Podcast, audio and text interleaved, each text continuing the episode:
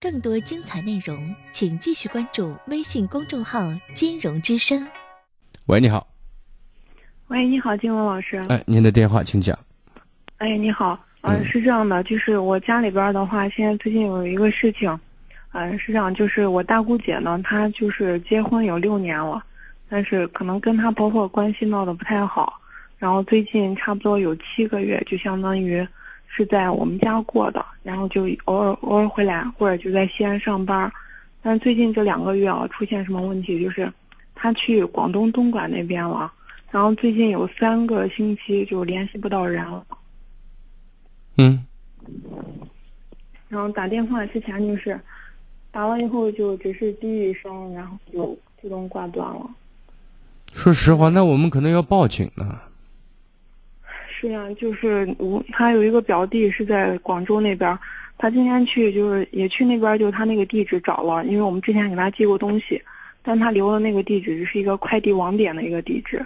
只是找了一下，在那边没有找到，今天也报警了，然后就是我老公他打算就是明天去那边，然后后天再去找，但是我不知道，就是不敢想象以后发会发生的事情。那我也许他有些东西可能被人控制，或者说进入所谓的一些传销黑窝点等等，失去人身自由。总之，在这个时候，我们家长，我们作为亲人之间，呃，只有一件事做，就是先找到人。尽全力去找人，然后再说别的事情。目前，当务之急只有这一件事情要做。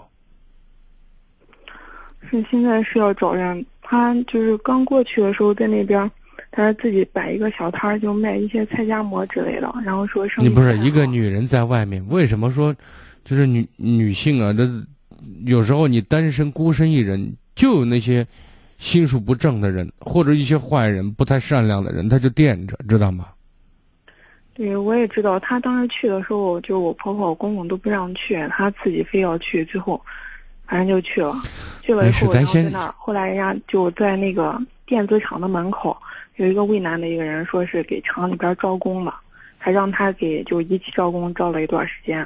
就是，所以在这些问题，我们要联系的就是所有和他能够在那边有接触的人，去去去打打听他的行踪。今天就我们那个表弟，他去找了。就找不到那个人，因为他也不认识，也不知道叫啥名字。说在那边，渭南的人还挺多。这时候那就渭南人多，他再多，他总不是在渭南城区、渭南市吧？那他多不过，能多到哪儿去？对不对？几十人、上百人不得了了，对吧？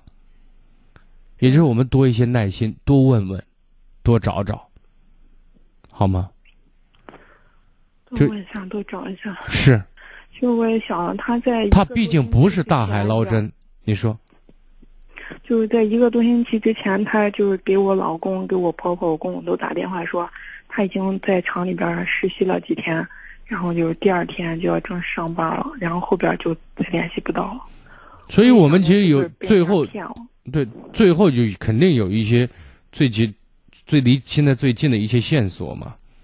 所以把能够接触到的人，我跟你说，任何东西它其实是有蛛丝马迹的，知道吗？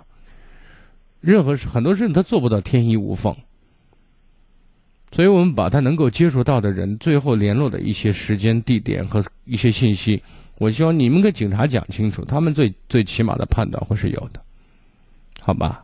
嗯。然后再有什么消息的话，或者他心理方面啊、精神方面有什么压力或者想不明白的，我们再打电话联系，看我能提供什么样的帮助，好吗？